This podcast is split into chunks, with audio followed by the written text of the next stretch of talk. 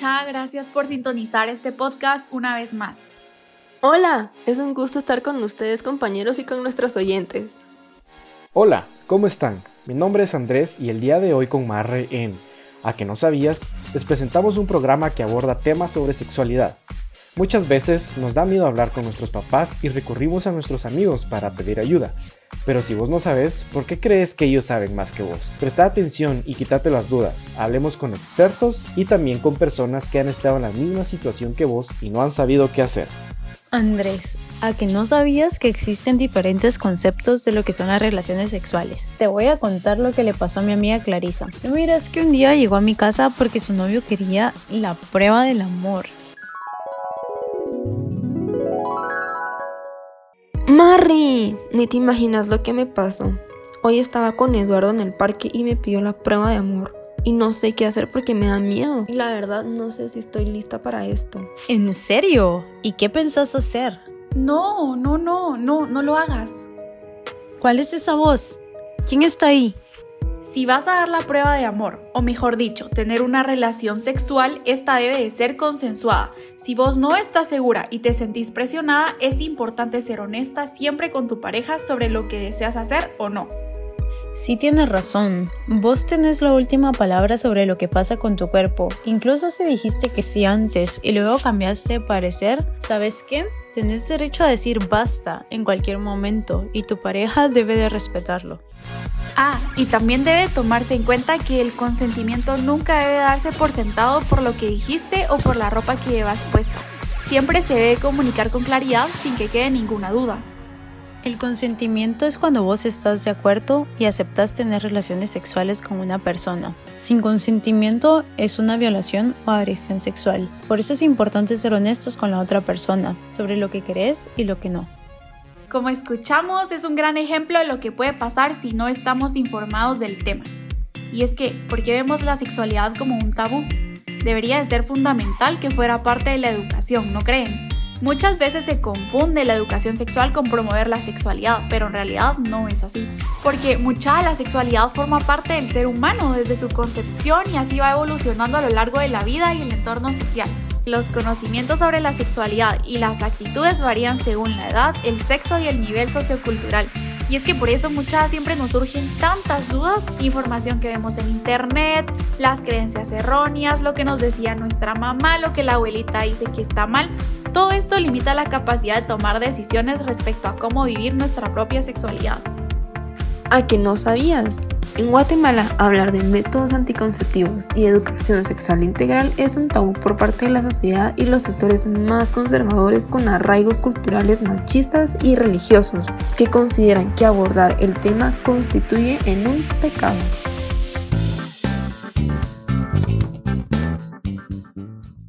Vos, fíjate que hoy en la mañana amanecí con una gran picazón ahí abajo. ¿En serio? ¿Y has tenido relaciones sexuales últimamente? La verdad es que sí.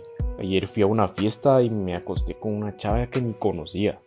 Y hoy que me levanté, sentía mucha picación y ardor en el pene. ¿Y usaste protección? Claro que no.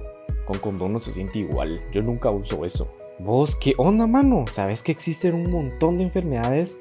Y eso hasta podría ser clamidia. Para mí que mejor vayas al doctor para que te examine. No, hombre, no jodas. Pero tenés razón, mejor voy a ir con el ginecólogo. ¿Al ginecólogo? Dijo al ginecólogo. Las mujeres van al ginecólogo, los hombres van con un urólogo. Existen centros como Profam. Ahí se puede pedir cita y listo. También te recomiendo que te cuides vos y uses condón cuando tengas relaciones sexuales. ¿Vos crees que el condón solo previene embarazos no deseados? También te protege de infecciones de transmisión sexual, como la que posiblemente tengas ahorita.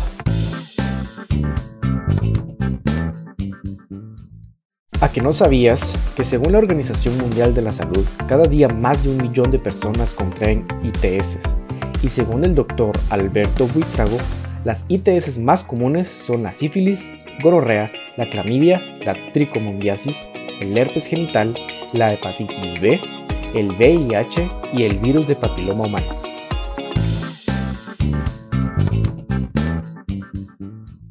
¿Y a que no sabías que en Guatemala en el 2010 se registraron 22.647 casos acumulados de VIH?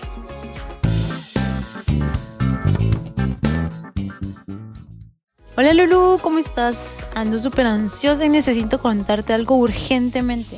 Hola Lucía, contame, ¿qué pasó? Vos sabés que ya tengo tiempo de estar con Pablo y hemos pensado en tener relaciones sexuales, pero aún no sé qué método anticonceptivo sea el mejor. ¿Vos sabes algo sobre eso? Sí, mira, hay muchos métodos como las pastillas anticonceptivas y parches. Estos son hormonales y lo ideal es que vayas con un ginecólogo y que él te indique cuál es el método que mejor se adapta a ti pero debes tener en cuenta que con estos métodos pues no te estarás protegiendo de las enfermedades de transmisión sexual. También hay otros como condones femeninos y masculinos que te protegen contra las enfermedades de transmisión sexual. Pero recuerda que los métodos no son 100% seguros. Los condones se pueden romper y las pastillas pueden hasta afectar tu ciclo hormonal. Igual vos tenés que estar consciente que si uno de esos métodos falla, puedes quedar embarazada. Lulu, ¿y si se rompe el condón? ¿Hay alguna otra solución o ya quedó embarazada? Si eso te llegara a pasar, existen otros métodos como tomar la pastilla el día después. Eso sí, no es que cada vez que tengas ese tipo de accidentes la tomes Tienes que cuidarte porque afecta tu ciclo hormonal por completo. La puedes tomar máximo dos veces al año. Lo mejor es que Pablo y vos platiquen y decían antes de tener relaciones sexuales qué método utilizar y con el que se sientan más cómodos. Recordate que tener sexo debe ser consensuado entre los dos.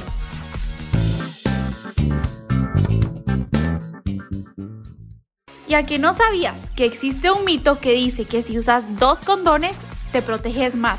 No, nunca lo hagas. Utilizar dos condones no aumenta la protección, al contrario, provoca que se puedan romper y deja de cumplir con su función.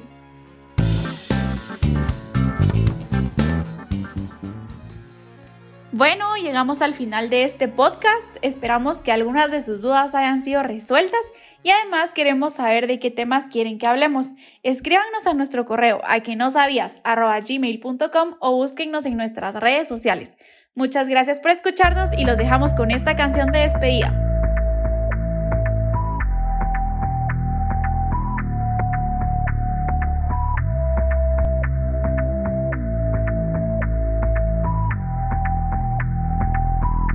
Baby, ya yo me enteré, se nota cuando me ve, ahí donde no has